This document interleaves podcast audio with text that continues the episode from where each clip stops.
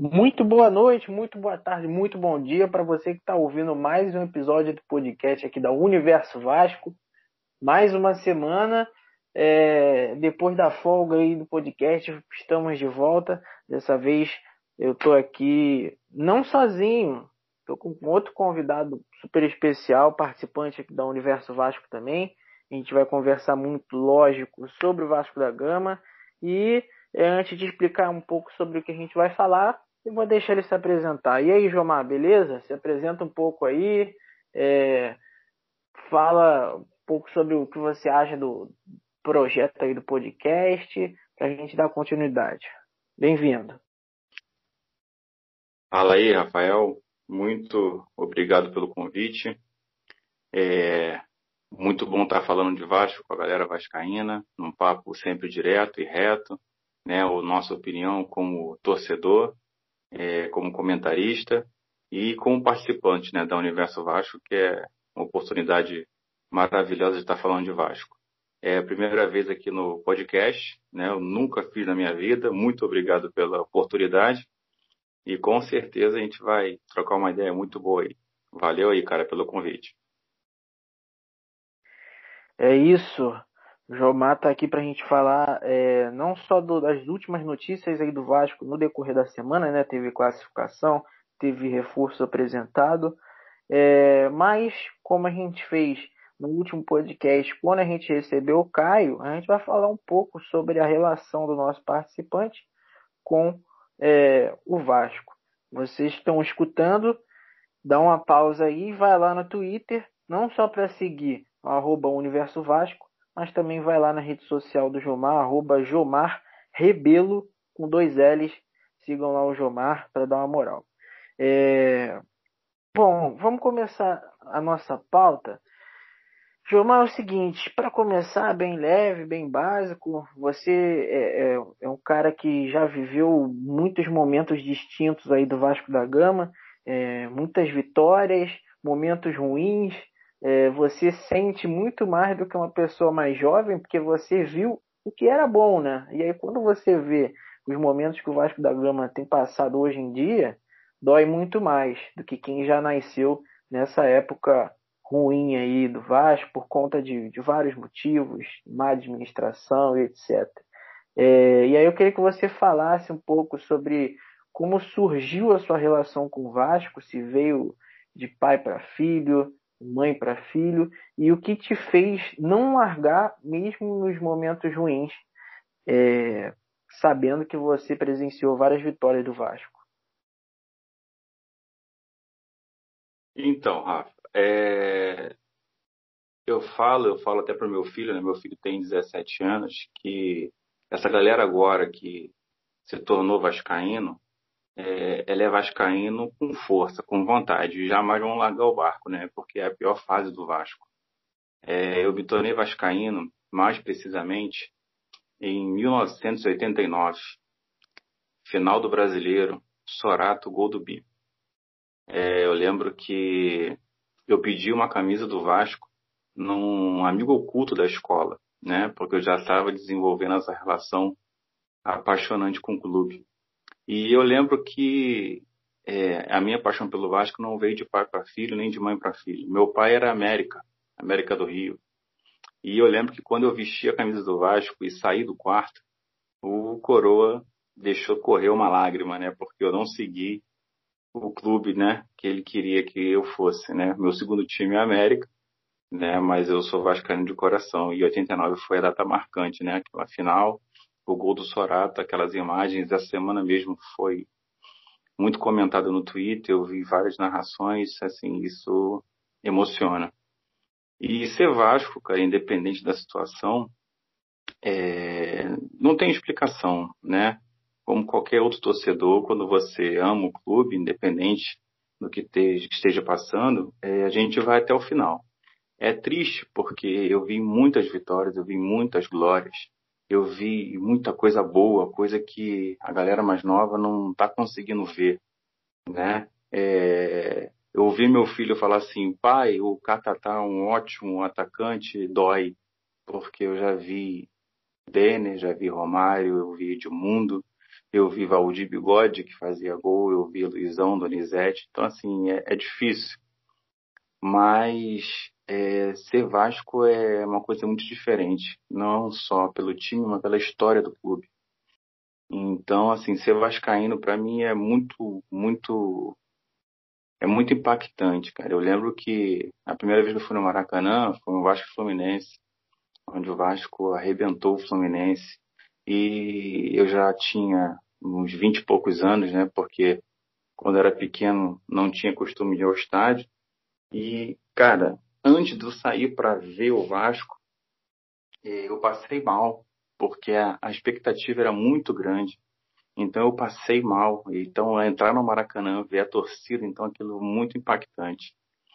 E ser Vasco é isso, cara. Independente da, da situação, independente do momento, a gente é Vasco. E a gente crê que dias melhores virão.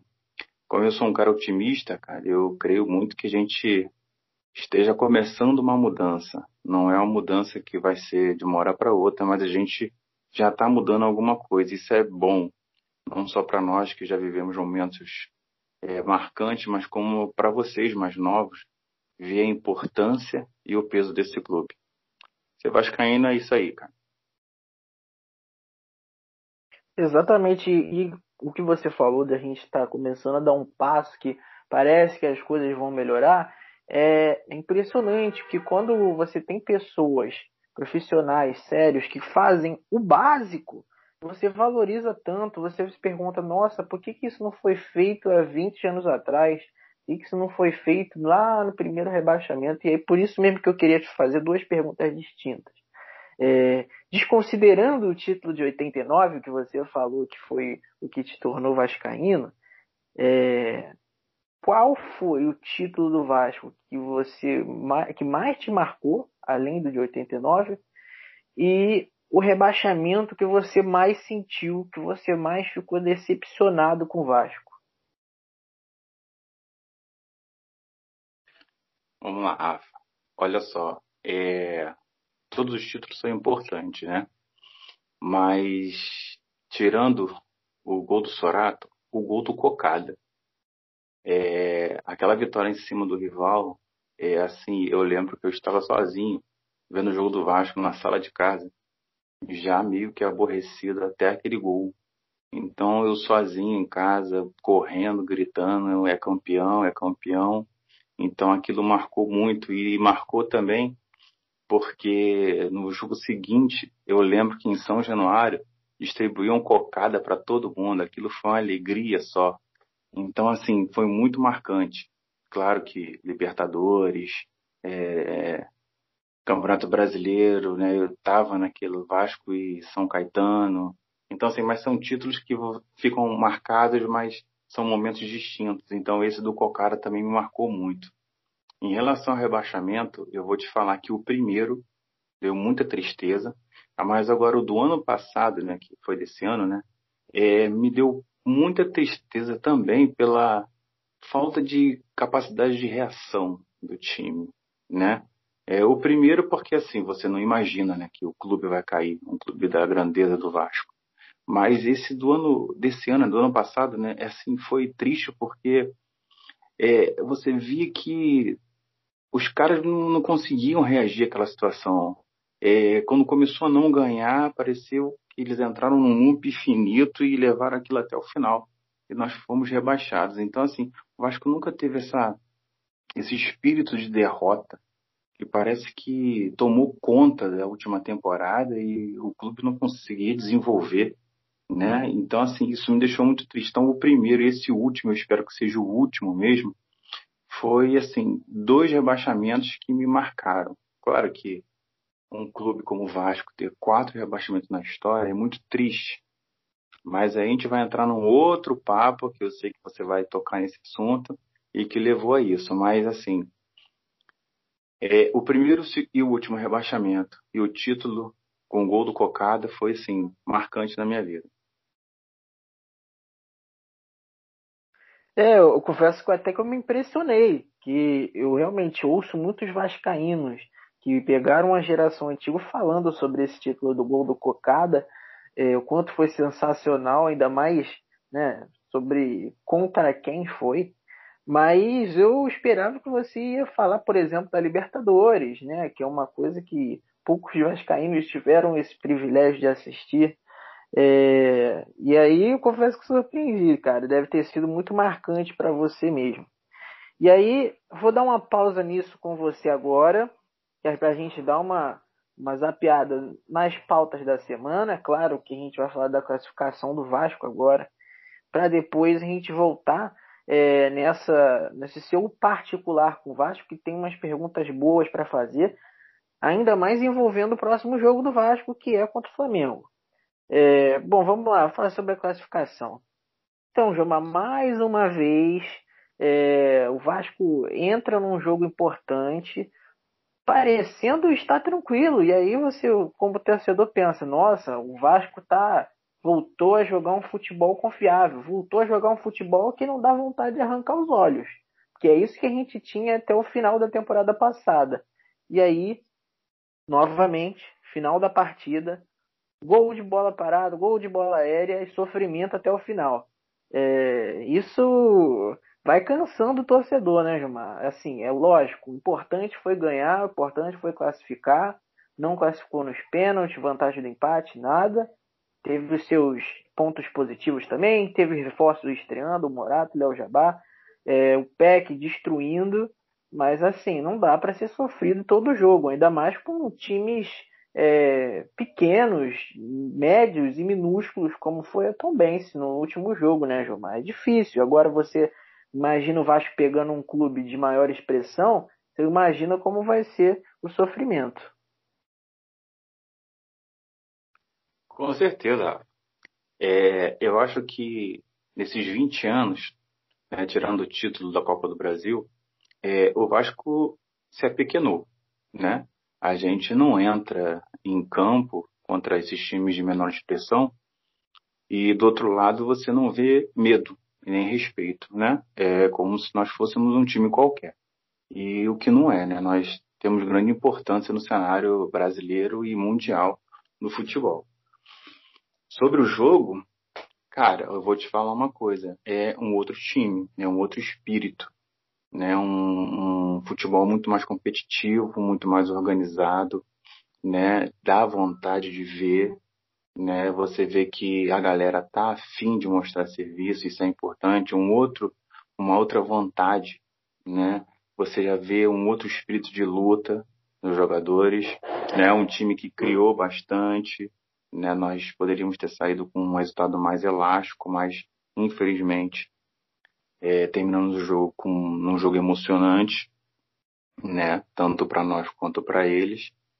Mas é, o lance de bola parada, se você observar, assim, no meu entender, é, vai virar moda, né? Porque assim, é, devido à nossa fragilidade, os outros clubes vão começar a usar essa bola na área porque pode ser um caminho né? Você viu que no, no final da partida o técnico colocou um outro atacante também gigante e a ideia era jogar a bola na área. Mas é importante frisar que não teve jogada de linha de fundo, né? Então assim eles estavam alçando a bola é, da intermediária e que acontece?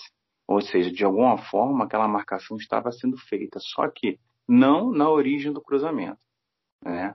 porque alçaram várias bolas na área. E, cara, eu vou te falar uma coisa, fiquei com o coração apertado, cara, porque assim, a cada bola na área, você não sabe o que vai acontecer. No momento que nós tomamos o terceiro, o, o primeiro gol, nós tínhamos três zagueiros, né, em campo.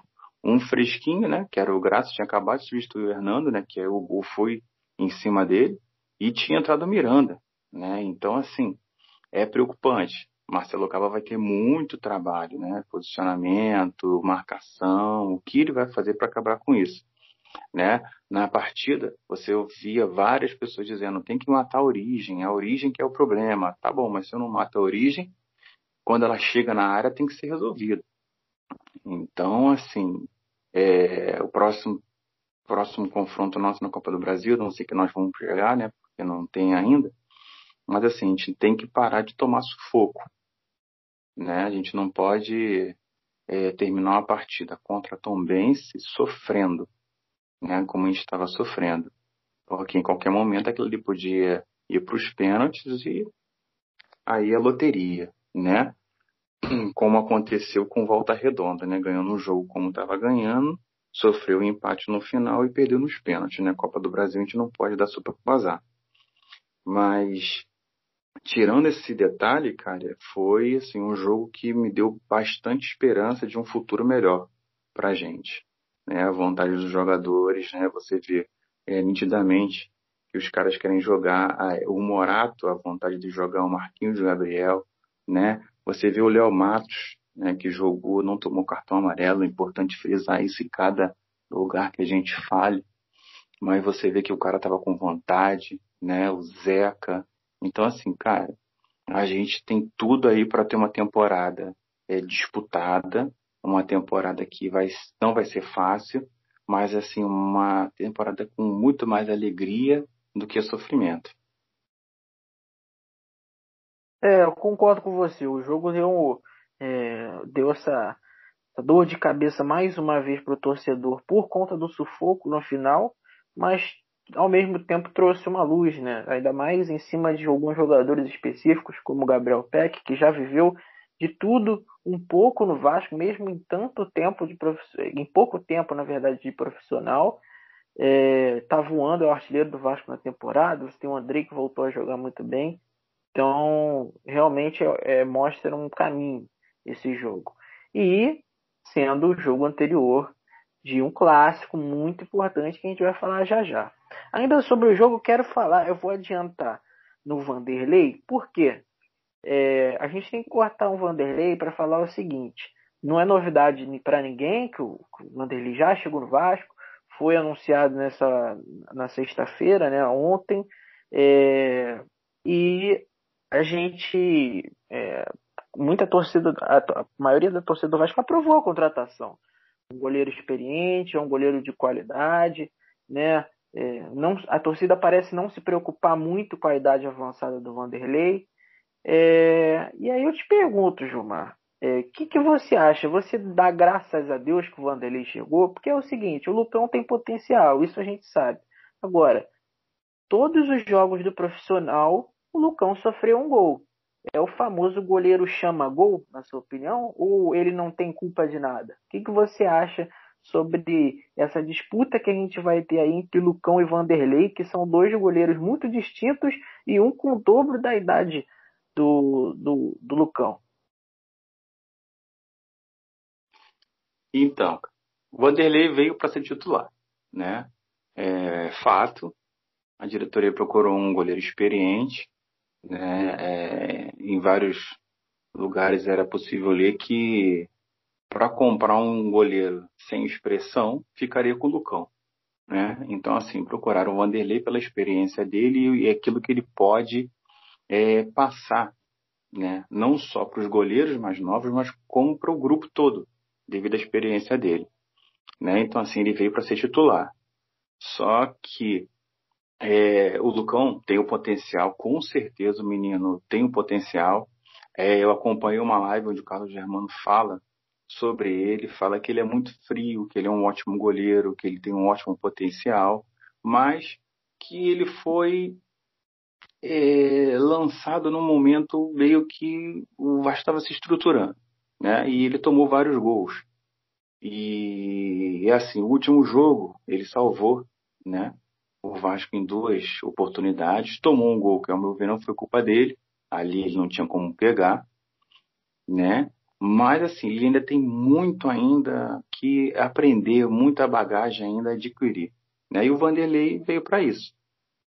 Então, assim, no próximo jogo contra o rival, é, eu, eu, eu optaria a começar com o Lucão, né? Porque assim, o Vanderlei não, não tá jogando há um tempo, né? Então é um jogo onde a adrenalina é lá em cima. Eu sei que é um jogo até é desafiador para o Lucão, né? Porque a gente não sabe o que pode acontecer. Mas, assim, é, daria uma confiança né, ao garoto, daria aquela aquele senso de pertencimento que ele faz parte, né? Não porque à medida que você contrata um cara para ser o titular, né, você pode ter vários pensamentos, né, e assim, é importante trazer ele porque ele é o reserva imediato, né, então assim, a gente tem que agregar, não dividir, chega de divisão no Vasco, já tem demais, né, então assim, é, é um momento importante para os dois, né, para o Vanderlei, para mostrar que ainda tem lenha para queimar, e para o Lucão para mostrar o valor dele, não só o Lucão, como os demais reservas. Né? Então, assim, cara, para mim foi uma contratação pontual, importantíssima. Né? No cenário atual, a maioria dos goleiros já estão com seus times, com seus contratos. Dificilmente conseguiria tirar algum goleiro de ponta de algum time.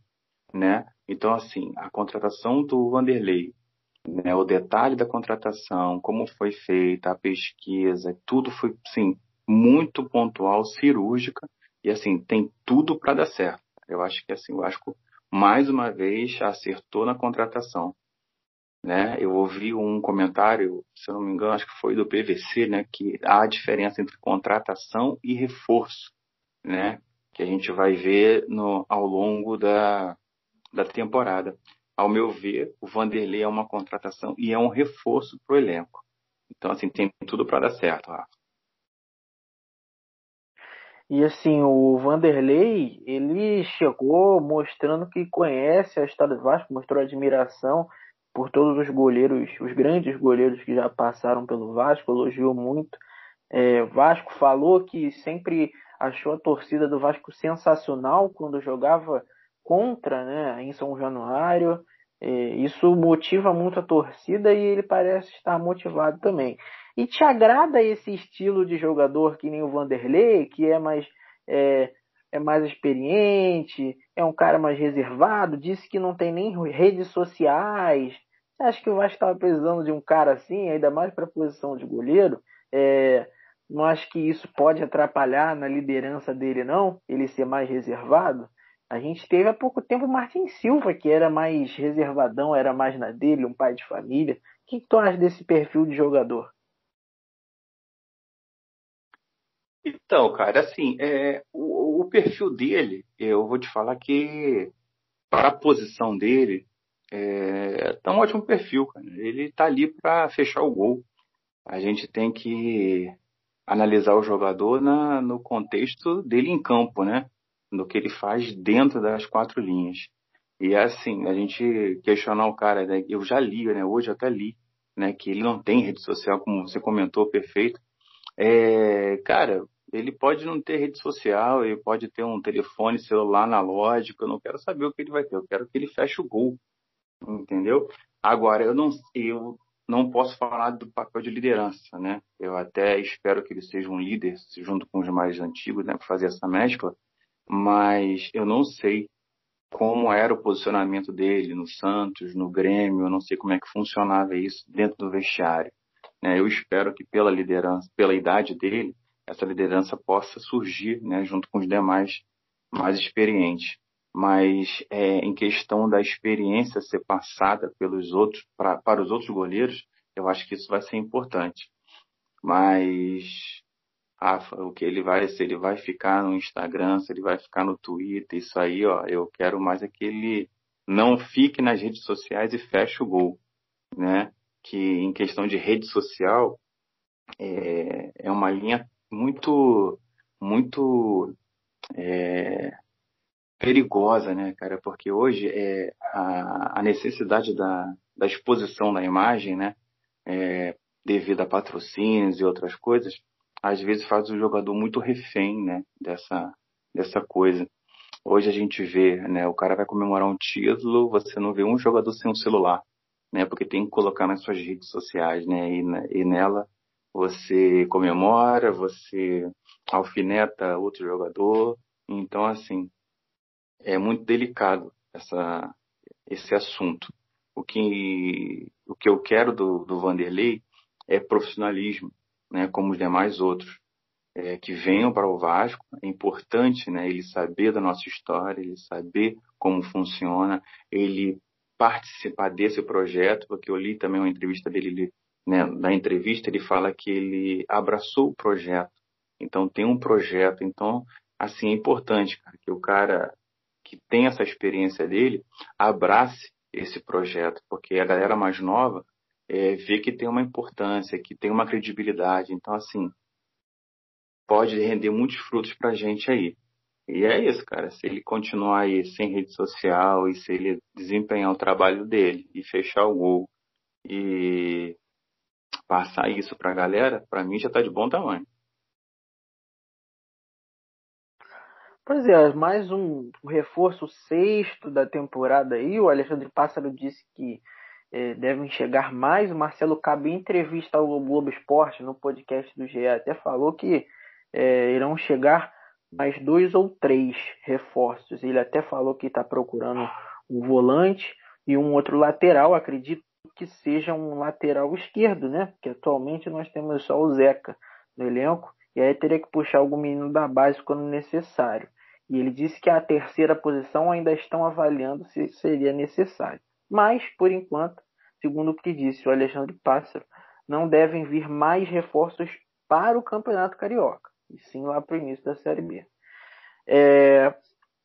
Na classificação, Jomar, tem um ponto muito positivo que é o, o Pix, né? Muita gente falando para a CBF ah, faz o Pix por conta da classificação, o Vasco ia é, chegar no bolso aí do Vasco é, 1 milhão e 700 mil reais.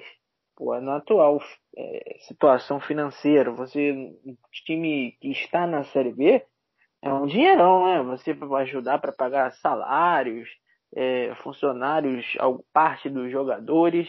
Isso é sensacional. O problema é o seguinte: é, tudo bem que uma hora isso ia acontecer, as dívidas têm que ser cobradas. Mas uma coisa que você já deve estar com certeza muito acostumado, infelizmente, de ver nas notícias sobre o Vasco, é o seguinte: em menos de 48 horas após ganhar essa bolada aí por classificação na, na Copa do Brasil, o Vasco já recebeu uma penhora no mesmo valor por conta de dívidas lá na época do Paulo Atuori. E aí, Gilmar? Complicado demais, né, cara? O elenco foi lá, suou para classificação, você comemora, e aí, dia seguinte, você recebe uma penhora do mesmo valor que você recebeu. Difícil, né? Muito difícil, isso é muito complicado. Isso aí é uma herança maldita que já vem perdurando aí por anos, por anos e anos. É, o Vasco vai, consegue um patrocínio, consegue uma premiação, consegue qualquer coisa e rapidamente a galera que está cobrando já entra na justiça porque quer ver o dinheiro, né? Já que entrou, tem como pagar. Infelizmente, isso aí é uma coisa muito ruim, né? Que assim o clube ele fica marcado por isso. É, vários clubes têm dívidas, vários clubes estão é, passando por dificuldades, mas você vê que na mídia, num todo, é, parece que é só o Vasco que deve, né? E toda vez que o Vasco consegue alguma premiação, esses assuntos já vêm à tona de uma forma avassaladora, né? Manchando a imagem do clube. Mas assim, cara, todo mundo está devendo. Mas é, eu creio que essa administração que entrou, cara, vai de alguma forma tentar sanar isso precisa entrar grana, né, para sanar. Mas de alguma forma, assim, já tentar viabilizar uma forma dessa galera que está devendo pagar de algum jeito. É, eu li uma há um tempo atrás como que o rival conseguiu superar, né, as suas dificuldades financeiras também que não eram poucas, né. E é assim, cara, é, vou tirar parte da eu vou tirar parte da televisão, né? O que fizeram foi uma covardia com os demais clubes. E a gente não vai entrar nisso, porque a gente está falando de Vasco. Mas os caras pegaram o que estava devendo, cara, parcelaram aí o que dava para pagar à vista, pagou. O que era muito alto, pagou a tá pagando a perder de vista, está se acertando, cara. Então, assim, eu acho que tem que ter a ideia do que está devendo, quanto está devendo e como pagar isso. E assim, de alguma forma, colocar um orçamento. Porque, assim, é muito difícil é, você tem um planejamento, você imagina, ah, vai entrar um milhão e pouco, eu vou fazer isso, isso, isso com essa grana. Não vai, porque o cara que trabalhou Vasco, no Vasco em 98 não recebeu, vai entrar na justiça. O cara que trabalhou em 2010 vai entrar na justiça. E assim vai viver nesse ciclo vicioso que parece que não tem fim. Então, assim, é muito difícil o clube é, se manter vivo dessa forma. Então, assim, eles precisam mudar isso. E eu creio que está mudando. Agora, a gente tem que dar credibilidade a esses caras a gente tem que, primeiro, se conscientizar que o clube deve, né? E deve muito. Tem que ter a noção que não só é o Vasco que deve, né? O, o, o Brasil, o mundo vive numa situação complicada e, assim, um clube como o Vasco, que está há anos sem um patrocínio grande, forte, e sem arrecadar o suficiente para se manter vivo, é complicado. Então, assim, e trabalhar em cima disso, para que isso aí, o quanto antes, a galera consiga ver no Vasco uma possibilidade de investimento. Hoje, a gente não tem credibilidade no mercado, né? Vai tá começando a engatinhar aí, a gente vai come, tá começando a, a nos ver com olhos diferentes. Né? Você vê pelas contratações, pela forma que elas são feitas, elas não são feitas é, de, forma, de forma absurda, né? Então, assim, a gente vê diferença. É dar continuidade disso aí. Agora, é muito trabalho, Rafa, muito trabalho. Exatamente, tem muita coisa para acontecer. Se o Vasco conseguir finalmente engatar aí uma reestruturação, alguns outros caras que já passaram pelo Vasco falavam que tentavam reconstruir o Vasco, mas não foi bem assim que a gente viu. E agora, se essa reconstrução finalmente estiver em pauta, for levada a sério, a gente sabe que mesmo com muito esforço vai levar muito tempo para a gente começar, para a gente voltar, na verdade, a desfrutar de glórias, né, de títulos, é, de alegrias para a torcida. Vai demorar, isso a gente sabe. Tem que ter paciência. Agora, eu queria te perguntar um pouco sobre o que você até falou. Eu sabia que você ia perguntar sobre isso. É, eu queria falar um pouco com você sobre o que, que fez a gente chegar nesse ponto, cara. Você viveu aí, vamos pegar o último título, tirando a Copa do Brasil, o último título de mais expressão do Vasco, o Campeonato Brasileiro de 2000. Você pegou aquela fase que foi o encerramento de um ciclo super vitorioso do Vasco, e aí você vira os próximos anos com um time totalmente abaixo do esperado, é, e aí as dívidas vão aparecendo, escândalos políticos começando a surgir, e a coisa foi ficando feia com o passar do, do tempo, até chegar o primeiro rebaixamento lá em 2008. O que, que você acha que aconteceu, cara? Qual foi o passe de mágica que rolou para o Vasco ter essa é, ir do céu ao inferno em, em poucos anos em comparação com todos os outros de história do Vasco, cara? Cara, é, eu acho que o, o, o Vasco, ele, ele, ele não é tratado, não foi tratado, né? ele não era tratado de forma profissional. Né? Eu lembro, cara, quando eu era moleque, é, no Vasco só existia Calçada e Eurico Miranda, né? É, eu não acompanhava e assim, antigamente, né? Eu tenho 42 anos, cara, essa facilidade que a gente tem na informação hoje, você acompanha uma eleição no Vasco hoje em tempo real, né? O que está acontecendo. Antigamente era no dia seguinte a eleição, fulano eleito. Sempre era o Calçado e o Eurico. E, cara, é assim, é, o Vasco é uma disputa que, ao meu ver, é uma disputa eterna, né? Ninguém quer ver o, o, o bem do clube. É, cada um defende o seu quinhão e vamos, vamos embora. Que o Vasco que exploda, que ele acabe né? A gente via muito isso na época do Eurico, né? Eu lembro, cara, que quando a Procter Gable, né, e aquele inter, do banco né, americano começou a investir dinheiro no Vasco, né, que a gente teve aquele boom de, de em todas as modalidades o Vasco era a potência.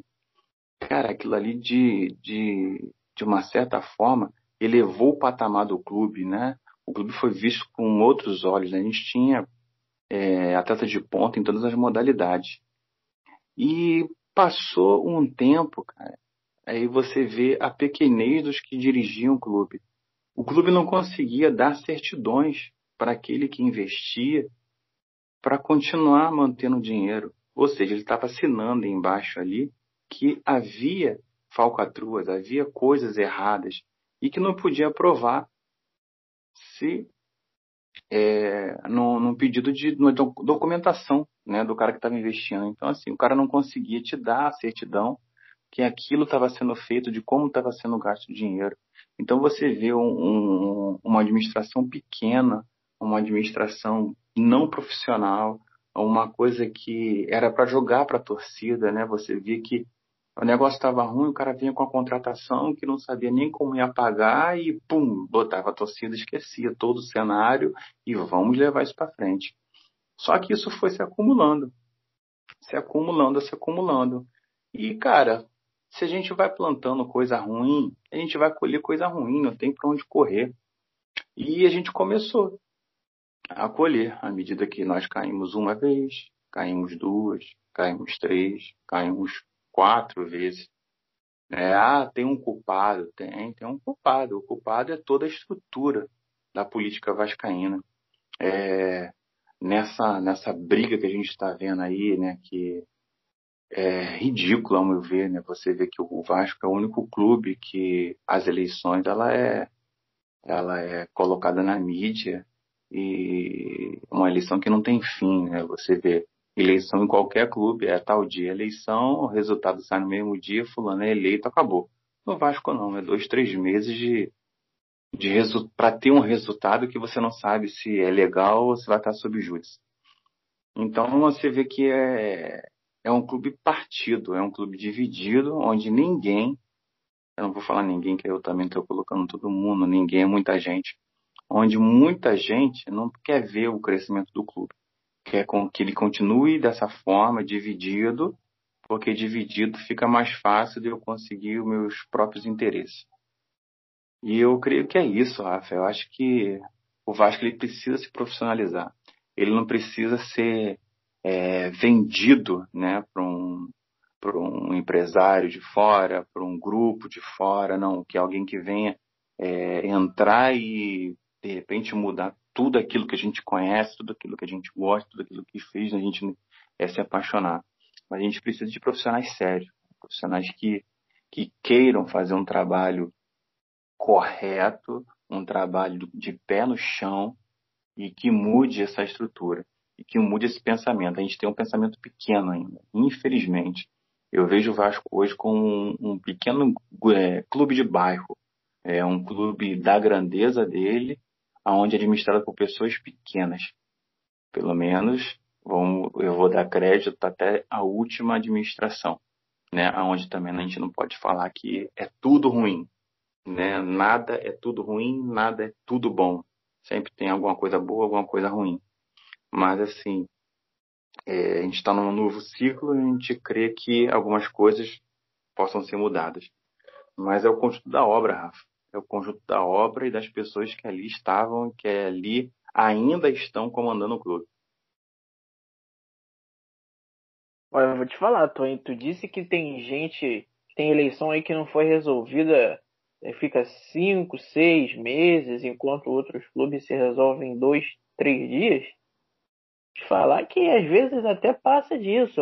É, até pouco tempo eu tinha visto que as eleições de 2014 do Vasco ainda estavam na justiça. Então, assim, é um absurdo, é, é muito grande, é, é inaceitável para um clube que deveria ser sério. Um clube do tamanho do Vasco deveria ser profissionalizado há muito tempo. O Vasco vive no passado. O Vasco vive na época dos cartolas do futebol. Isso é muito grave. Isso é, só contribui para que o Vasco seja o clube do atraso. E agora a diretoria tem a obrigação de correr atrás é, desse atraso e desse prejuízo para poder limpar essa, essa história negativa. Né? Ela sempre vai estar ali incomodando o Vascaíno, mas a gente pode fazer um trabalho para poder suprir essa, essa história ruim aí que tem nessas eleições do Vasco.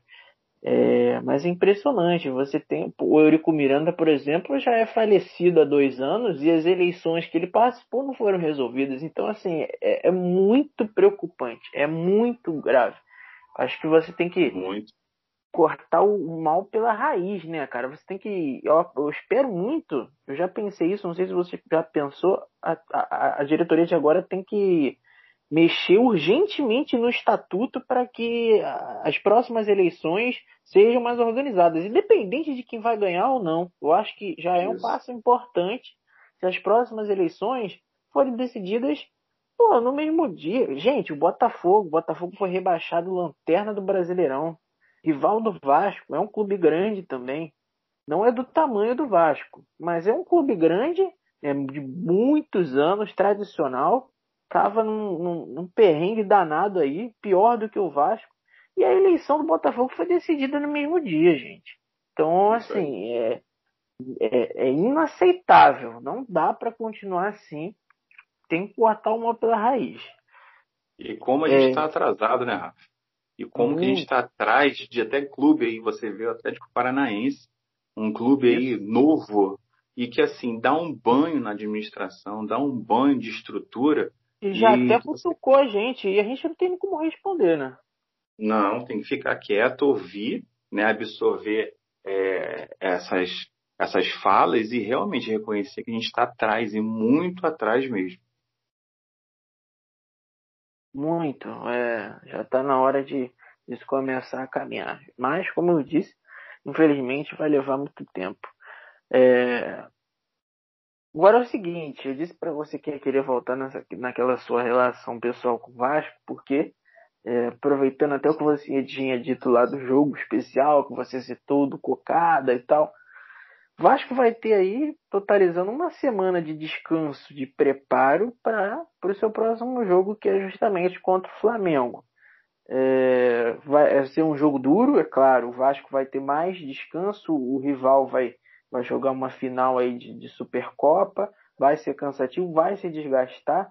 Há a possibilidade de poupar alguns jogadores contra o Vasco, mas é, eles não deixam de ser o líder do campeonato. Vai ser um jogo duro para o Vasco, até porque, Gilmar, o Marcelo Cabo está invicto, é verdade, mas ele vai ter uma missão duríssima de apagar uns trabalhos ruins dos últimos treinadores já totalizam 17 jogos de freguesia, né? Isso é muito grave, é muito, muito tempo sem ganhar o rival.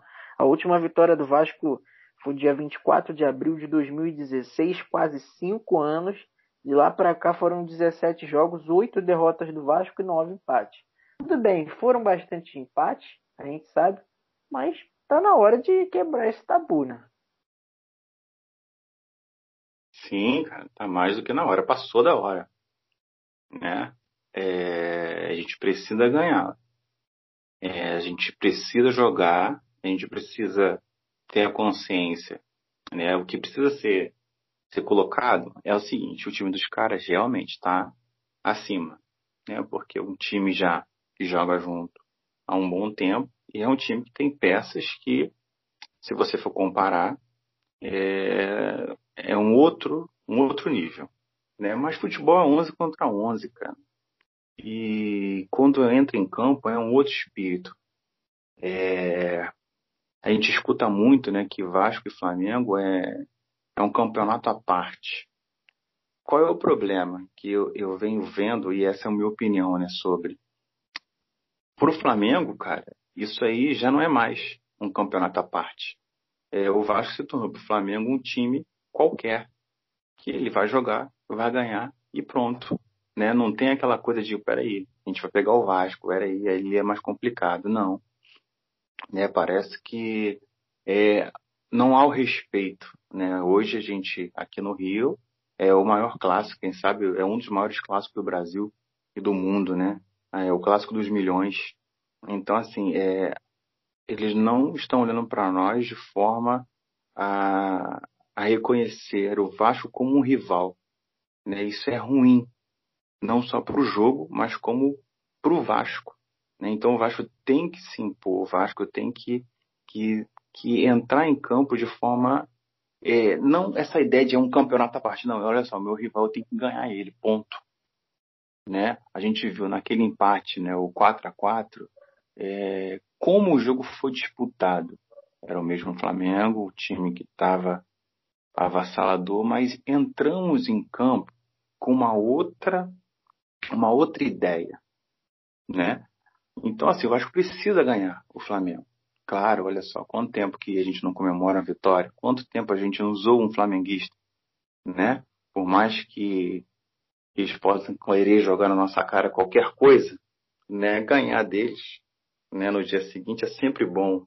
É sempre bom zoar um amigo flamenguista, né? Que é o que faz parte, que é o que nos resta como torcedores, né? Que a gente brinca um com o outro, que isso é saudável, isso faz bem, né? Mas a gente precisa entender que o Vasco é grande, ele não pode entrar pequeno contra o Flamengo, né? E o Flamengo precisa entender que ele não é tão grande como ele pensa, né? Ele não pode, ele ele precisa entender que ao enfrentar o Vasco ele está enfrentando um time possível é, que possa derrotá-lo, né? Não como olha só entramos ali a três pontos, não pode.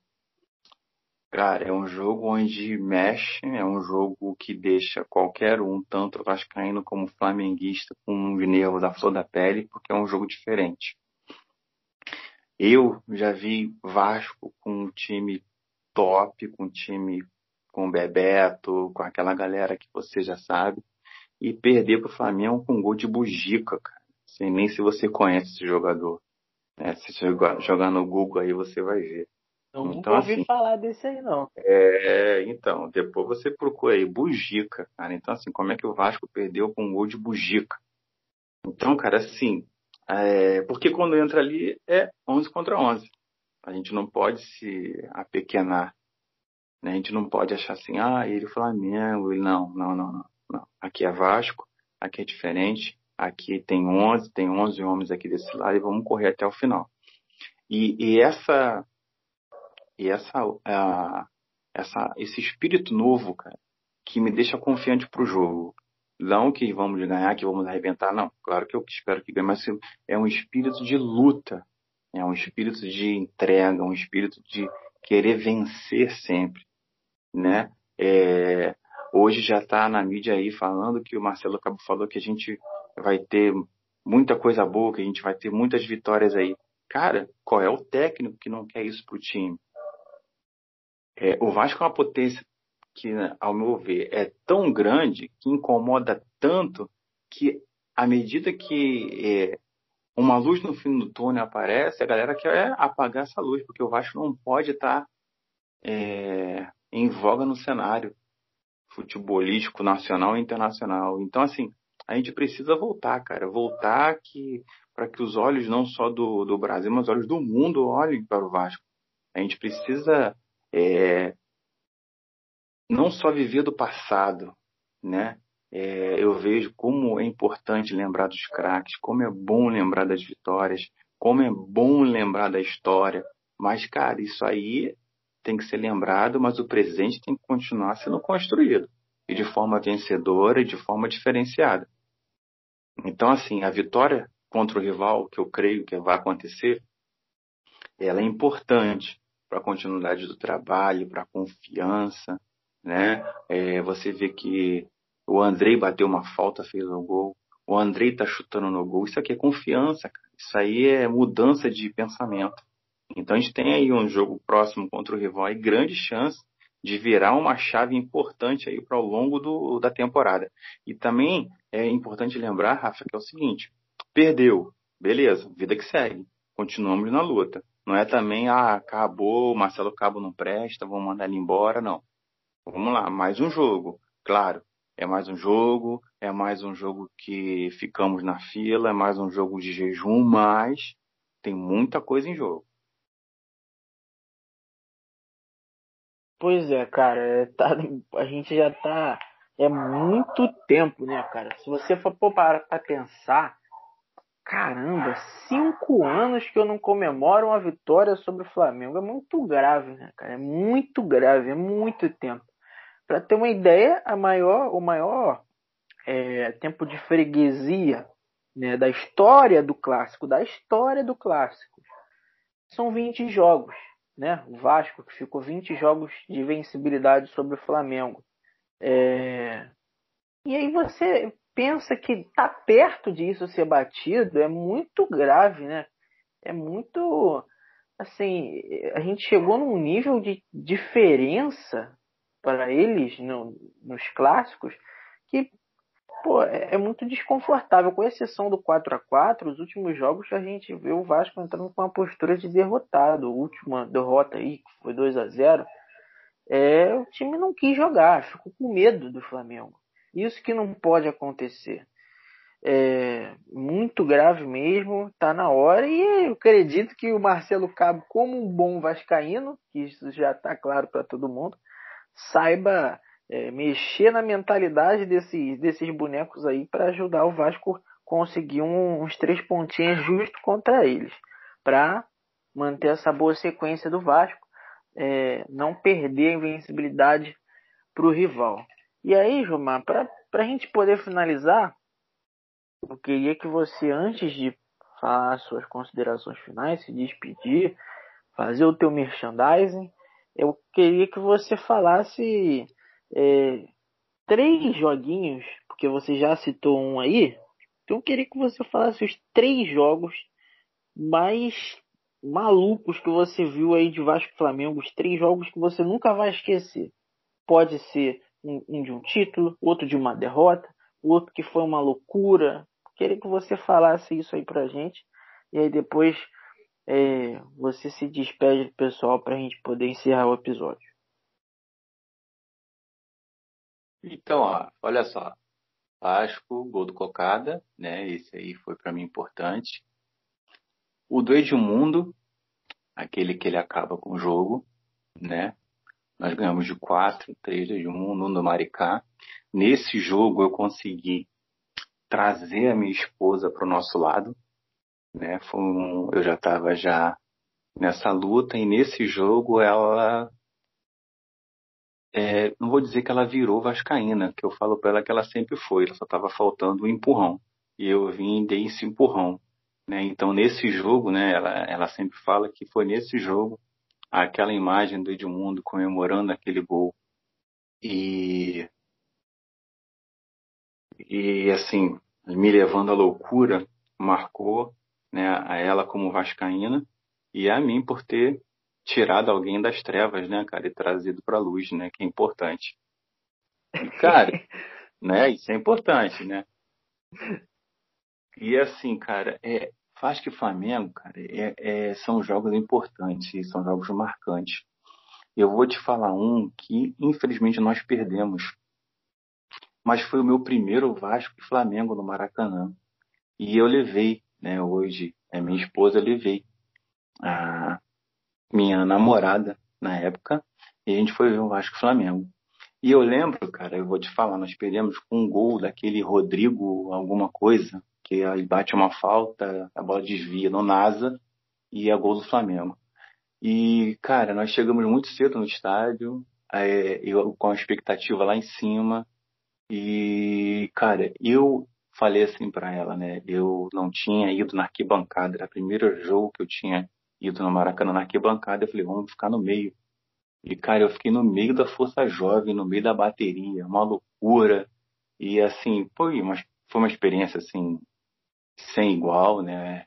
É muito marcante, infelizmente perdemos, mas pela situação, pelo contexto todo, né? Meu primeiro Vasco Flamengo, minha primeira vez numa arquibancada, levei minha esposa, então assim, é, mesmo perdendo, aquilo ficou marcado como um Vasco Flamengo, né? Como um jogo de, de emoções que elas variam de minuto a minuto, é a guerra das torcidas que é muito maneiro, que é muito emocionante, a adrenalina lá em cima o tempo todo, é uma agitação o tempo todo, mas assim, infelizmente perdendo, mas é, são jogos que marcam, né? É, esse jogo é marcante, é o jogo do Edmundo, esse dia eu estava mostrando aqui com meu filho, esse jogo do Edmundo, que o cara destrói, entendeu? E do Cocada são Vasco e Flamengo que Vasco e Flamengo que marcam.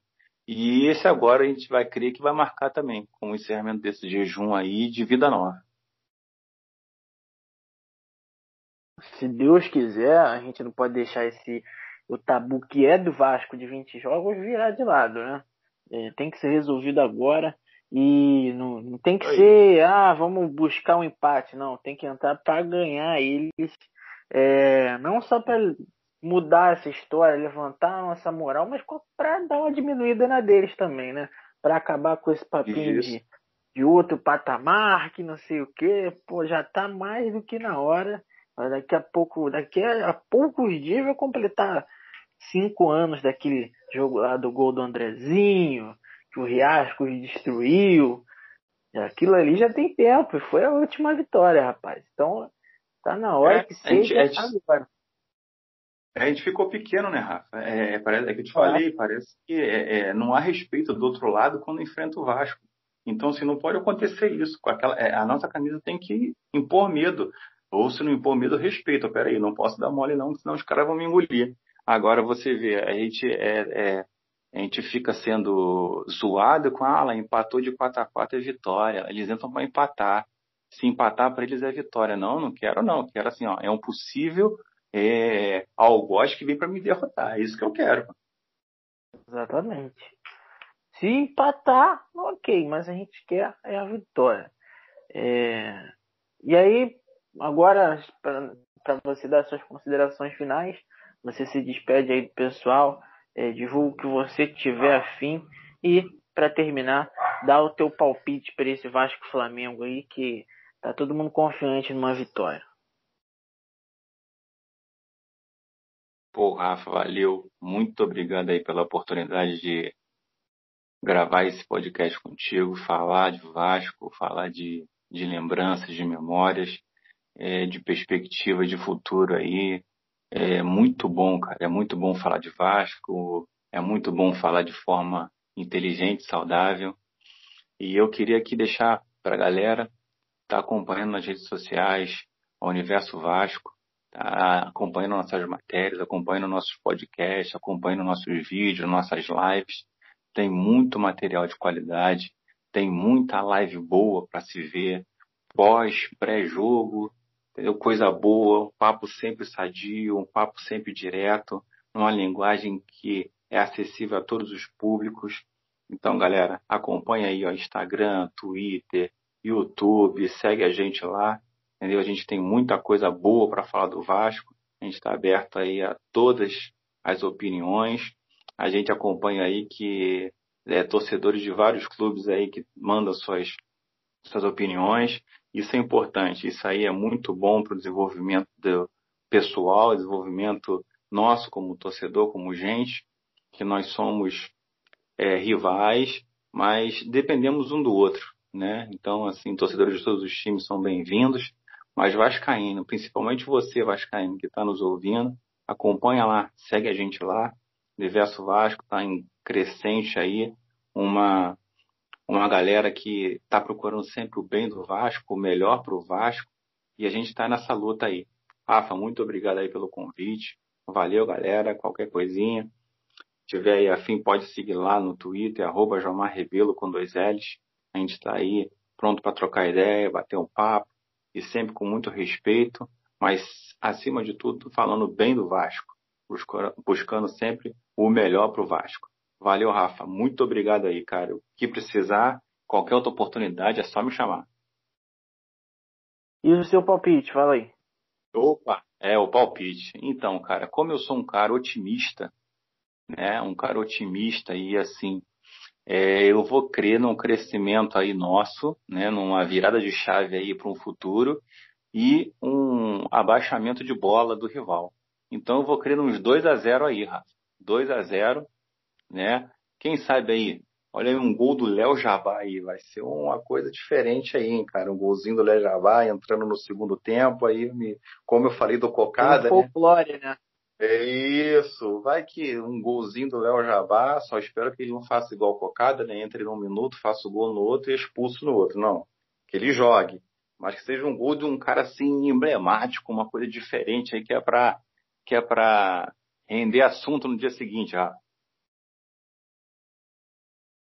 É, isso, cara. Deus te ouça. E que finalmente esse problema aí de bola aérea pare de vez, que o Marcelo Cabo vai ter o tempinho dele aí para treinar mais uma vez. Agradecer muito a você pela sua presença aqui no, no podcast do Universo Vasco. É uma coisa que eu adoro fazer o podcast, cara. Eu vejo que as pessoas ficam se sentem mais à vontade de, de fazer, de falar, de ter essa resenha, o bate-papo.